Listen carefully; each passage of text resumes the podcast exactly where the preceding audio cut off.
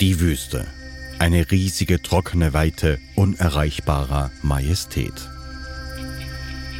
Im Norden des afrikanischen Kontinents liegt ein Reich der Trostlosigkeit und Schönheit, ein orientalischer Wandteppich, geknüpft aus den goldenen Fäden der Sonne. Die Sahara, die sich jenseits der Reichweite des Auges erstreckt, lädt mit ihrer Weite zur Kontemplation einer nahezu mythischen Verehrung, einer Hingabe im Erstaunen ein. Man könnte sich vorstellen, dass Thomas Edward Lawrence oder Ernest Hemingway vor dieser rätselhaften Leinwand stehen, bewegt von ihrer schieren Größe, ihrem elementaren Reiz und versuchen, jeder auf seine Art, sich in lyrischen Formen zu ergehen und im Versuch, sie zu beschreiben, trotz aller schönen Worte, schlicht versagen. Eine Wüste von solchem Ausmaß will erforscht und erlebt werden sowohl im Hinblick auf ihre physischen Ausmaße als auch auf die Geschichten, die in ihren Sand geätzt sind und die durch die Zeit und den Raum widerhallen. Worte alleine werden ihr wohl kaum gerecht. In den Weiten der Sande beeindruckte mich die himmlische Qualität des Lebens. Jeder Fußabdruck im Sand ist eine flüchtige Signatur, ein verschwindendes Zeugnis der eigenen Existenz. In der geologischen Geschichte ist die Wüste ewig, hingegen ein menschliches Leben ebenso verwehend wie jener Fußabdruck. Jeder Windstoß wird zu einem Bildhauer, der die Dünen umgestaltet, wie ein Künstler, der ständig am Werke ist. Die Sahara selbst, ein sich ständig weiterentwickelndes Meisterwerk, malt mit dem wandernden Sand und dem wechselnden Licht neue Szenen, als wäre die Natur ein ewiger Dichter der Verse über Leben und Verlust schreibt. Wenn ich die Sahara betrachte, werde ich in ihre zeitlose Umarmung hineingezogen.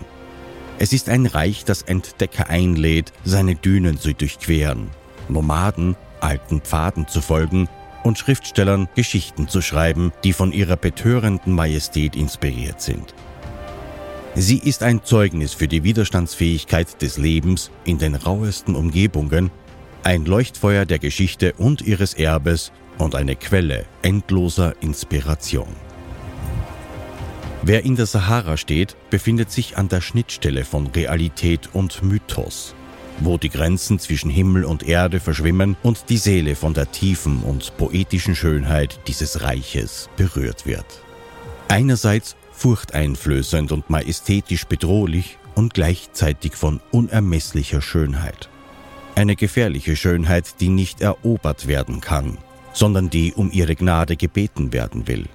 Eine Gnade, die nur wenigen kundigen und aufmerksamen Menschen zuteil wird. So kennt sie jeder Mensch, Düne an Düne in gelb bis roten Sandtönen. Furchtbar heiß und trocken. Wehe dem Reisenden, der sich in ewigem Sande verläuft und elendig verdursten muss. Obwohl nur 20 Prozent der Sahara tatsächlich aus reinem Sand besteht und viel mehr aus zerklüfteten Felsen und Bergen, glatt geschliffenen Ebenen und tiefen Taleinschnitten besteht, ist es doch die Kombination aus Hitze und Sand, die uns im Gedächtnis ist. Was für Geschichten wurden geschrieben über sie? Karl May, der in seinen Erzählungen durch die Wüste und von Bagdad nach Stambul quer durch sie gereist sein will, oder der Lebensbericht von Thomas Edward Lawrence, genannt Lawrence von Arabien. Was wurde nicht erzählt über die kriegerischen Tuareg, die allesamt Räuber seien oder gar menschenfressender Stämme entlang der atlantischen Küstenlinie? Märchen aus 1001 Nacht bisweilen und ein kleiner Funken Wahrheit unter anderem. Und was für Geschichte geschrieben wurde, im Sand und in den Steinen der Sahara. Kriege, Schlachten zwischen Stämmen, Besatzern und Kolonialherren, Unabhängigkeit, Freiheit, Ehre, allesamt Zutaten für Filme und Geschichten, die wie Märchen sind, meistens jedoch grausame Sagen und Zeugnis von der Würdelosigkeit manches Kolonialherren, allen voran den Briten. Nach Jahrzehnten der Wirren lassen die Worte von Lawrence von Arabien, der sich von 1919 bis 21 intensiv für die Unabhängigkeit seiner arabischen Freunde einsetzte, auf Seite 850 seines Buches Die sieben Säulen der Weisheit tief blicken. Die Geschichte auf diesen Seiten ist nicht die Geschichte der arabischen Bewegung, sondern meiner Beteiligung daran. Es ist die Erzählung des täglichen Lebens, unbedeutender Geschehnisse kleiner Menschen.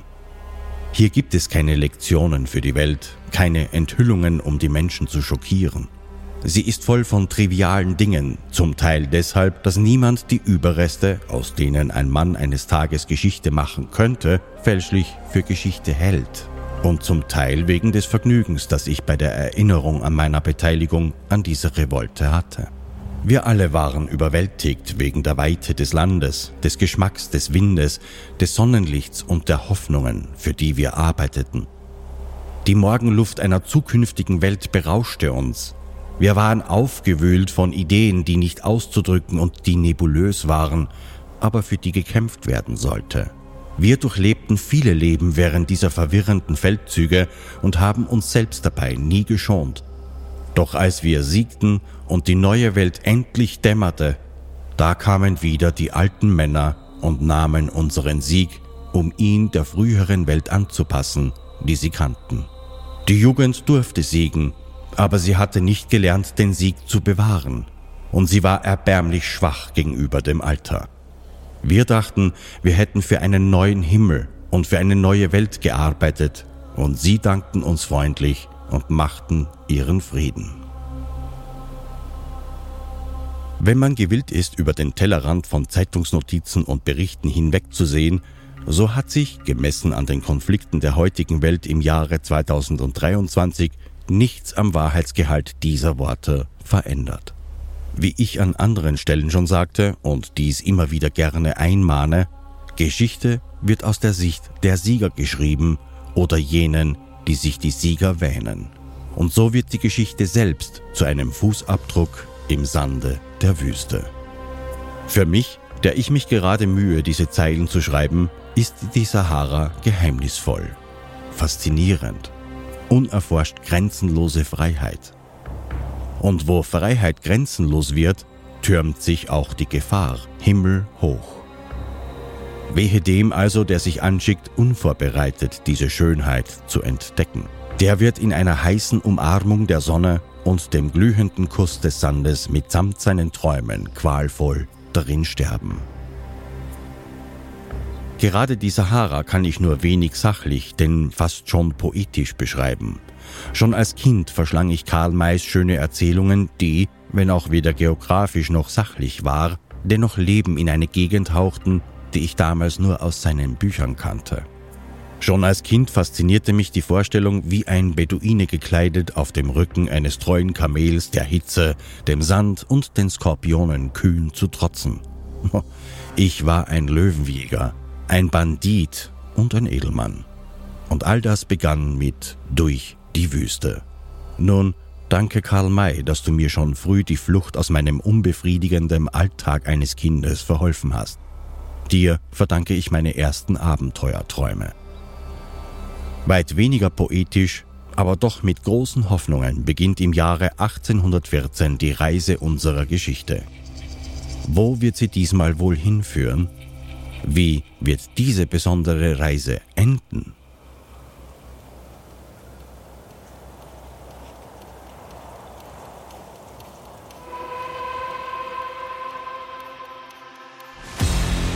Wenn etwas schief geht, geht es meist schnell und ohne Vorwarnung.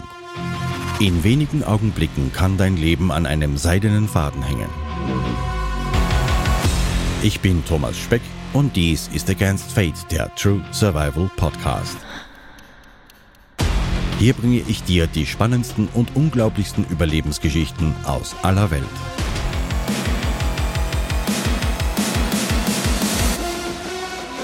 Du hörst Folge 1 der Serie Sklaven der Sahara. Omen.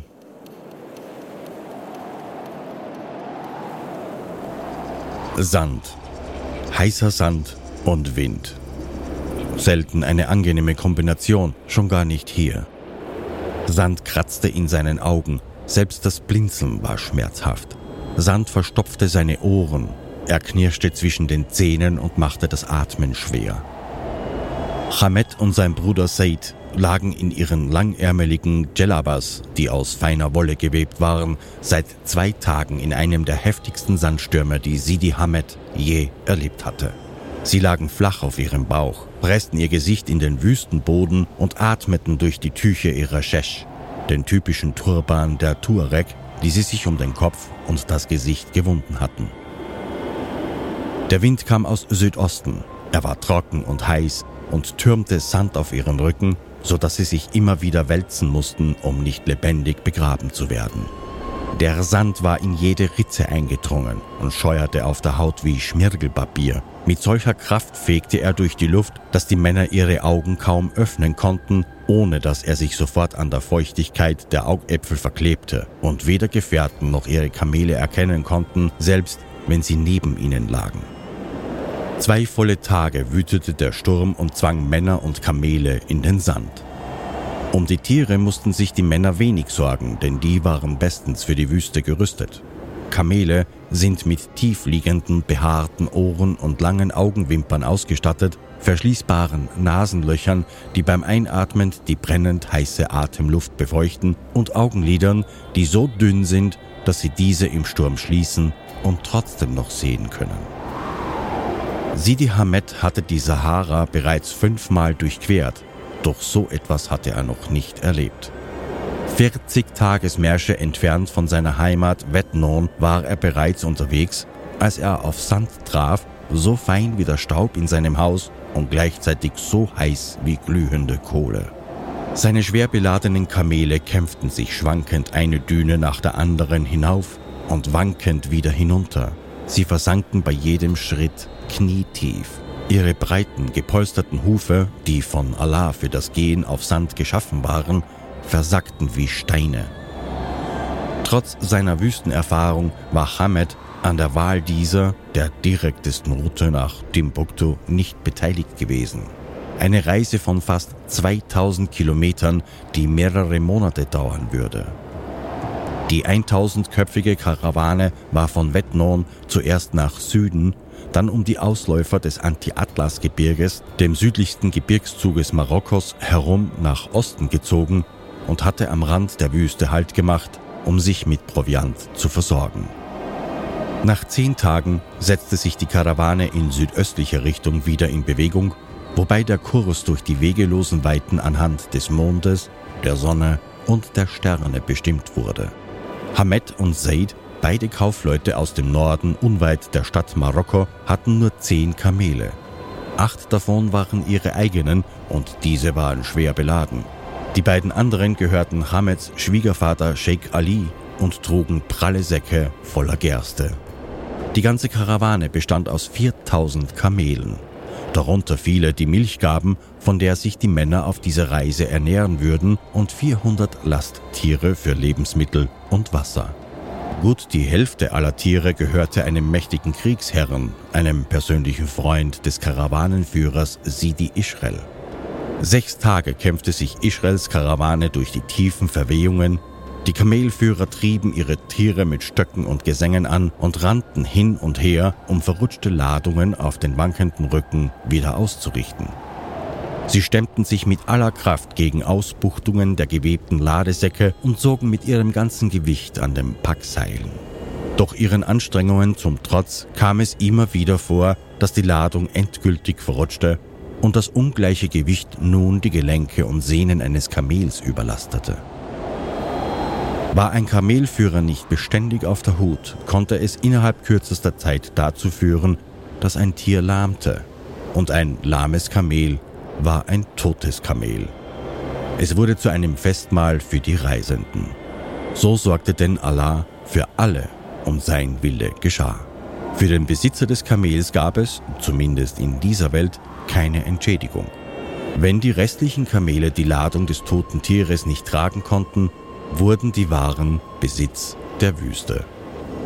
Und am siebenten Tag begann der Irifi heftig aus Südost zu wehen und den Sand durch die Luft zu treiben. Sidi Israel befahl abzuladen und ein Lager aufzuschlagen.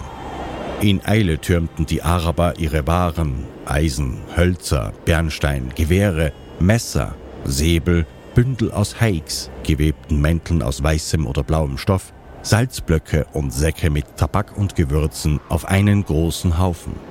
Die Kamele mussten sich in einem Kreis darum niederlegen. Und bald darauf mussten auch die Männer in den Sand und pressten ihre Gesichter in den Boden. Und so lagen sie nun schon den zweiten Tag. In den langen Stunden, in denen der Wind ohrenbetäubend heulte, dachte Hamed daran zurück, wie zögerlich er sich Israels Karawane überhaupt angeschlossen hatte und damit sein Schicksal von einem anderen Mann als sich selbst abhängig machte. Bei der Rückkehr seiner letzten Reise nach Timbuktu, die 18 Monate dauerte, hatte sich sein Schwiegervater in Vetnon grausam an ihm gerecht, weil Hamed für die ihm anvertrauten Waren nicht den gewünschten Erlös geliefert hatte. Jene Karawane war fast ebenso groß gewesen wie diese und auf einer weiter westlichen Route gen Süden gezogen, näher am Meer, wo verarmte Küstenstämme lebten, die keine Gefahr darstellten. Sie waren damals mit gut ausgeruhten und wohlgenährten Kamelen aufgebrochen und auf der ganzen Reise waren von mehr als 3000 Kamelen nur 300 an Durst oder Erschöpfung verstorben. Hamed und Said jedoch hatten zwei von vier Kamelen verloren. Ein herber Verlust für eine Reise von anderthalb Jahren. Zurückgekehrt waren sie mit zwei Sklaven, Goldstaub im Wert von sechs Kamelen und Schmuck für ihre Frauen. Sheikh Ali hatte unter anderem die beiden Sklaven als Gewinn für sich beansprucht. Hamed, der dies nicht als gerecht ansah, verweigerte ihm das jedoch. Sheikh Ali, der als Stammesführer nahezu Allmacht besaß, ließ deshalb das Haus Hameds niederreißen und nahm ihm seine Frau mitsamt den Kindern weg. Was für eine Demütigung und Schmach das war, kann man nur ermessen oder ahnen, wenn man in den Gebräuchen der Stämme dieser Zeit geübt ist. Im Grunde hat Sheikh Ali Hamed jede Würde genommen und öffentlich bekundet, dass Hamed nicht manns genug sei, um seiner Tochter würdig zu sein. Noch heute juckte die Beschämung Hameds Geist wie ein giftiger Dorn. Damals war er wieder zurück weiter nördlich zu seinem Stamm gegangen, hatte dem Karawanenleben abgeschworen und sich mit dem Erlös, der ihm geblieben war, Vieh angeschafft. Ein Jahr später gab Sheikh Ali zwar seine Familie zurück an ihn, er blieb jedoch im Norden bei seinem Stamm. Seit dieser Zeit wünschte er sich zu rehabilitieren, seine Mannesehre zurückzuerhalten. Weniger konnte ihn nicht dazu bewegen, wieder ins Haus und den Stamm Alis zu gehen. Auch er war ein Sidi, ein Herr, und er gehörte ebenso zu einem stolzen Geschlecht.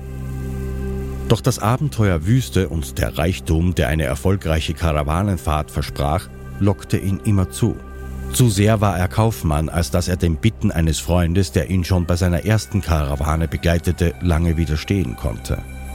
Es dauerte nur zwei Jahre.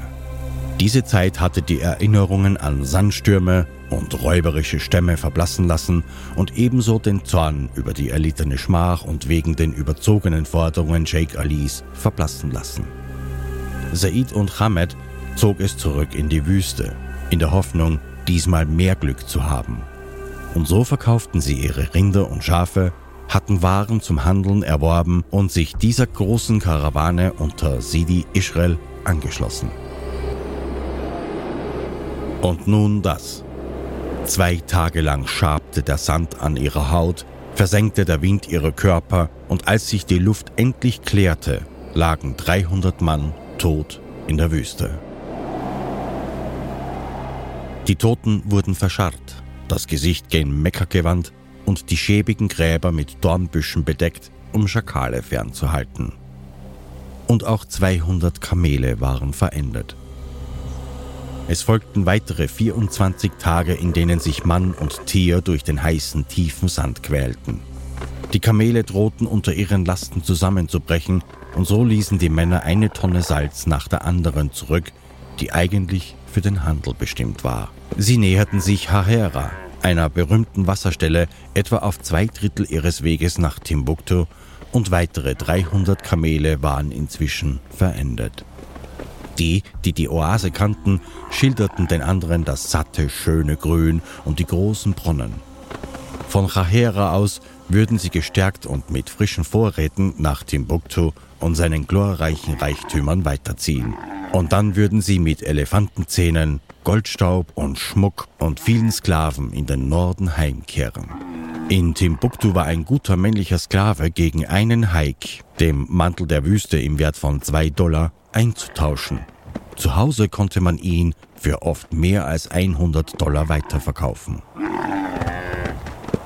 Doch inzwischen war es nicht mehr die Aussicht auf Reichtümer, die die Männer vorantrieb.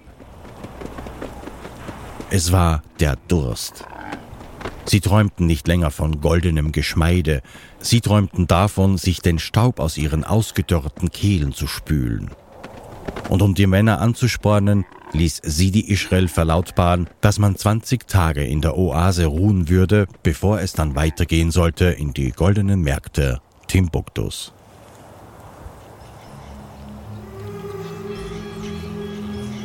Und wie um das Omen des Sturmes vor wenigen Wochen zu bestätigen, war Hahera ausgetrocknet. Es war in den letzten beiden Jahren kein Regen gefallen. Sorge und Missmut machte sich breit, Enttäuschung und Vorwürfe wurden laut. Die Karawane zerfiel in einzelne Gruppen, meist Stammesangehörige, die auf eigene Faust versuchten, im braunen Tal Wasser zu finden, jedoch erfolglos. Und so kehrten die Männer mutlos wieder zurück zu Sidi Israel, der befahl, die bestehenden Brunnen auszuräumen und tiefer zu graben. Sie schürften vier Tage lang, aber auch das blieb ohne Erfolg.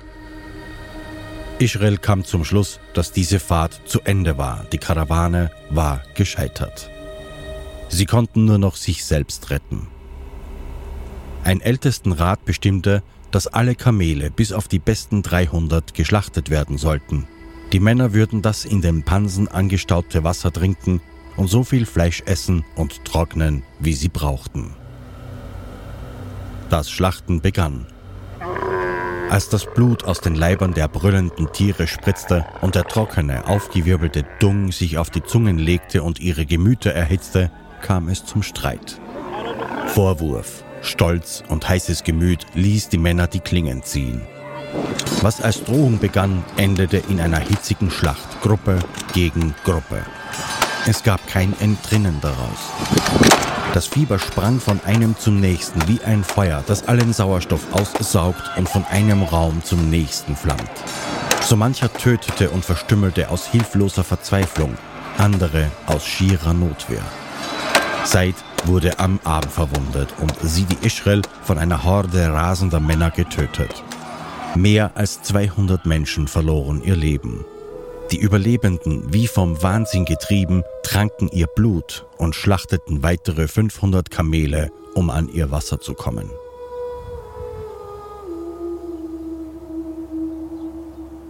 Am Abend dieses Tages beschloss Hamed, erschöpft und verzweifelt, seine Freunde zusammenzurufen und Chachera auf eigene Faust zu verlassen. Auch er war ein Herr und hatte schon einmal eine Karawane geführt, er konnte sich in der Wüste orientieren. Zusammen mit seinem verwundeten Bruder, 30 Männern und nur 32 Kamelen, voll beladen mit Gerste, führte er die kleine Karawane heimlich und leise aus dem Tal hinaus in eine tintenschwarze, tief bewölkte Nacht. Allahs Donner hallte laut über die Ebenen, doch es kam kein Regen.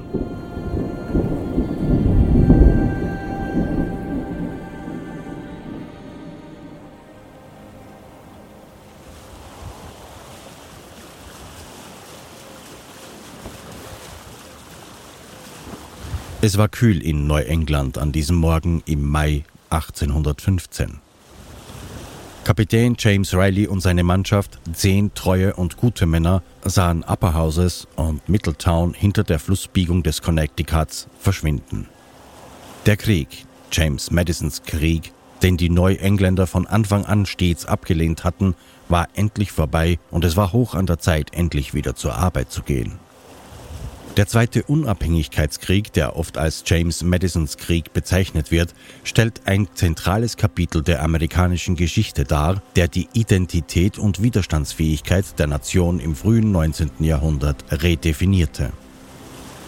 Dieser Konflikt, der von 1812 bis 1815 zwischen den Vereinigten Staaten und Großbritannien ausgetragen wurde, hatte tiefgreifende Auswirkungen auf den Überseehandel, insbesondere auf die Handelshäuser und die Schifffahrtsindustrie, die bis weit ins Jahr 1816 andauerten. In den Jahren vor dem Krieg von 1812 befanden sich die Vereinigten Staaten in einer prekären Lage.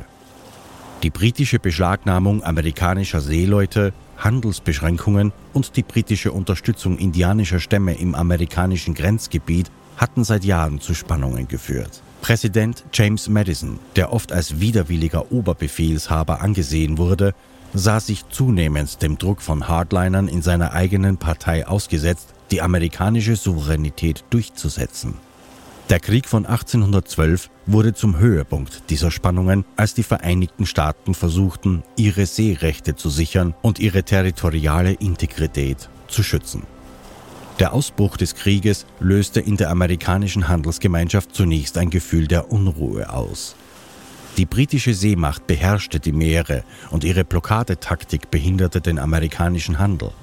Dies hatte schwerwiegende Auswirkungen auf die amerikanische Schifffahrt und den Überseehandel. Amerikanische Schiffe wurden durchsucht und beschlagnahmt, wodurch zahlreiche Ladungen verloren gingen.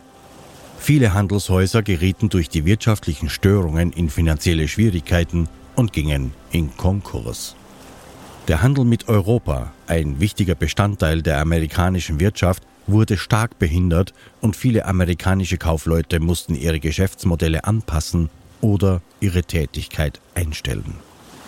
Die britische Blockade der amerikanischen Häfen, insbesondere der wichtigen Häfen in der Chesapeake Bay und in Neuengland, schränkte die Bewegungsfreiheit der amerikanischen Schiffe ein und beeinträchtigte den internationalen Handel.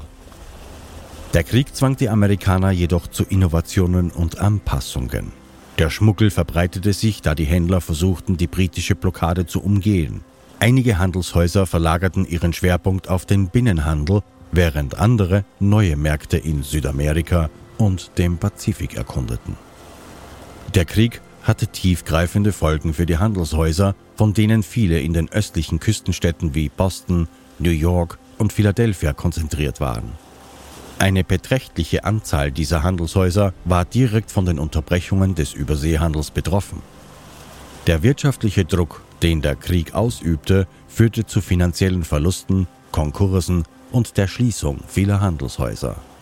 Während des Konflikts versuchten einige Handelshäuser sich zu diversifizieren, indem sie in kriegswichtige Industrien wie Munition und Zubehör investierten. Diese kriegsbedingten Unternehmungen erwiesen sich jedoch häufig als riskant und langfristig nicht tragfähig, da sie in hohem Maße von der Dauer und dem Ausgang des Krieges abhängig waren. Die amerikanische Schifffahrtsindustrie war wohl der am stärksten betroffene Sektor während des Krieges. Die britische Seeherrschaft und die Blockade der amerikanischen Häfen führte zu Kaperung und zum Verlust zahlreicher amerikanischer Schiffe. Dies wiederum führte zu erheblichen finanziellen Verlusten für die Schiffseigner und Reedereien. Während dieses Krieges nahm die amerikanische Freibeuterschaft, die im Wesentlichen eine staatlich sanktionierte Piraterie war, rasch zu. Die Freibeuter spielten eine wichtige Rolle bei der Beschädigung der britischen Schifffahrt und gaben der amerikanischen Wirtschaft Auftrieb. Dies war jedoch ein zweischneidiges Schwert, denn die britischen Freibeuter machten ebenso Jagd auf amerikanische Schiffe und verschärften damit den Seekonflikt. Der Krieg von 1812 endete mit dem Vertrag von Gent im Dezember 1814, obwohl die Nachricht von der Unterzeichnung des Vertrages die Vereinigten Staaten erst nach der Schlacht von New Orleans Anfang 1815 erreichte. Trotz des unentschiedenen Ausgangs des Krieges markierte dieser einen Wendepunkt für die Vereinigten Staaten. Die Nation hatte ihre Souveränität verteidigt und der vermeintliche Sieg in der Schlacht von New Orleans stärkte die Moral und den Stolz der Amerikaner. In den Jahren nach dem Krieg erholte sich die amerikanische Wirtschaft langsam. Der Überseehandel gewann wieder an Bedeutung und auch die Handelshäuser begannen sich ebenfalls zu erholen. Einige dieser Häuser diversifizierten ihre Interessen und erschlossen neue Märkte sowohl im Inland als auch auf internationaler Ebene, was zu einer robusteren und widerstandsfähigeren amerikanischen Wirtschaft beitrug. James Riley war ein amerikanischer Seefahrer, der 1777 in Connecticut geboren wurde. Bevor er das Kommando über die Commerce übernahm, hatte Riley eine Karriere auf See hinter sich, die mehrere Fahrten im Atlantik und im Mittelmeer umfasste. Er war ein erfahrener Seemann, der sich mit den Feinheiten der Seeschifffahrt und den Herausforderungen des transozeanischen Handels gut auskannte. Rileys Hintergrund und Erfahrungen sollten sich als unschätzbar erweisen, als er sich an Bord der Commerce auf eine Reise begab, die sein ganzes Leben verändern sollte. Seine Crew war eine bunt gemischte Truppe von Menschen, die das Versprechen eines Abenteuers und das Streben nach Profit in der Welt des Seehandels zusammengeführt hatte. Die Besatzung bestand aus erfahrenen Seeleuten, allen voran sein erster Steuermann George Williams und Aaron Savage, der zweite Steuermann. Ein ganz besonderes Auge hatte Captain Riley auf Horace Savage, einem Verwandten seines ersten. Der 15-jährige Horace war ein vielversprechender, tüchtiger junger Mann, für dessen Person und Karriere sich Riley persönlich verantwortlich fühlte. Während dieser Fahrt sollte Horace sein Kabinenjunge sein, damit der Junge möglichst viel lernte. Die Mannschaft wurde von erfahrenen und kräftigen Matrosen, einer bunten Mischung von Männern aus verschiedenen Regionen der Vereinigten Staaten, komplettiert. Diese Männer hatten ein gemeinsames Ziel. Sie wollten die tückischen Gewässer des Atlantiks erfolgreich durchqueren und mit wertvollen Waren zurückkehren, um so den finanziellen Erfolg der Schiffseigner und den Lebensunterhalt der Besatzung zu sichern. Vom Achterdeck der Commerce konnte Riley sein ehemaliges Zuhause auf den Prospect Hills sehen. Ein wenig wehmütig dachte er daran, dieses schöne Gut verkauft haben zu müssen, weil der Krieg auch ihm die Lebensgrundlage entzogen hatte. Er war aber auch froh, endlich wieder arbeiten zu können und bereits wieder mit dieser Fahrt an die früheren Erfolge und Leistungen anschließen zu können. Sobald er zurück wäre, könnte er seine Schulden abbezahlen, sein dann schon eineinhalbjähriges Kind in den Arm nehmen, das im Moment noch nicht geboren war.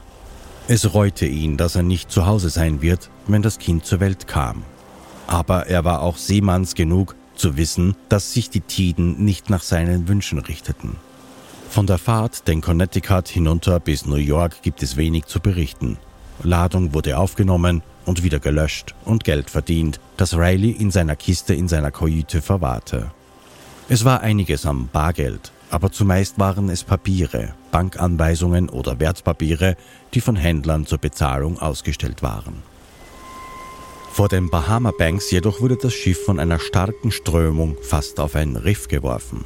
Die Commerce war unbemerkt auf ihrem südöstlichen Kurs nach Lee, der windabgewandten Seite getrieben und geriet dabei etwa 60 Meilen vom Kurs ab. Da die Richtung grundsätzlich stimmte und der Bug des Schiffes also richtig stand, war dies am Sternenstand nicht zu bemerken. Captain Riley hatte sich zwar gesorgt, dass er die Inselkette der Double-Headed Shot Case nicht gesehen hatte, aber 4 Uhr morgens war er sich sicher, dass sie die Inseln passiert haben mussten, nichts ahnend, wie sehr das Schiff von der nordnordwestlichen Strömung abgedrängt worden war. Er übergab das Ruder an seinen ersten, George Williams, und ging widerwillig zu Bett. Nur eine Stunde später krachte es am Rumpf und ein infernalisches Kreischen riss ihn aus dem Schlaf und jagte Schreckensschauer über seinen Rücken. Der hölzerne Rumpf war über eine Korallenbank geknirscht. Noch während er nach oben hastete, wo sich auch bereits die Mannschaft sammelte, ertönte der nächste Schlag und ein lautes Knirschen von zersplitternden Korallen und ächzendem Holz füllte die Luft. Es gelang den Männern, die Commerce mit dem Anker zum Stehen zu bringen. Das Beiboot wurde zu Wasser gelassen und mehrere Männer loteten eine Passage durch die Korallenriffe aus. Alles war hellwach und sie alle wussten, wie knapp sie einer Katastrophe entgangen waren. Die Strömung hatte sie mit vier Knoten pro Stunde seitwärts abgedrängt. Man muss bitte bedenken, dass damals nur Sonne, Sterne und bekannte Punkte wie Inseln oder Riffe als Navigationsmarken dienten, zudem Reiseberichte und Routenbeschreibungen anderer Kapitäne, die ihre Erfahrungen in Buchform weitergaben. So etwas wie GPS gab es damals noch nicht. Das sollte erst 180 Jahre später erfunden werden. Captain Riley machte weder sich selbst noch anderen einen Vorwurf. Später in seinem Reisebericht schrieb er, so wollte ich diesen warnenden Vorfall erwähnen und die Gefahr bestätigen, in die ein Schiff gerät, wenn Meeresströmungen, bei denen man sich auf keine Berechnung verlassen kann, auf dasselbe wirken. Nur vermehrtes Auswerfen des Senkbleis und scharfe Umsichtigkeit können hier Sicherheit gewähren. Ohne weitere Zwischenfälle erreichte die Commerce New Orleans. Nichts ahnend, dass diese beinahe Katastrophe wie ein böses Omen über der Reise stehen sollte und den Anfang einer unsäglichen Pechsträhne markiert.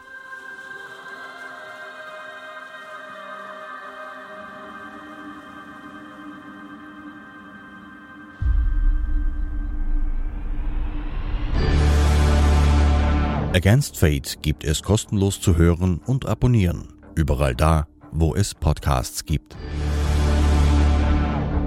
Wenn dir diese Folge gefallen hat, freue ich mich über deine 5-Sterne-Bewertung, deine Kommentare und wenn du mir auf den sozialen Medien folgst.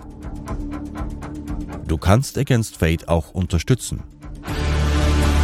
Dafür gibt es längere Versionen der Folgen, die Serie als Nachlese mit Bildern zum Download exklusive Inhalte und persönlichen Austausch. Mehr dazu auf meiner Website www.againstfate.at. Einen Link findest du in der Beschreibung dieser Folge. Danke fürs Zuhören. Bis zur nächsten Episode. Euer Thomas von Against Fate, dem True Survival Podcast.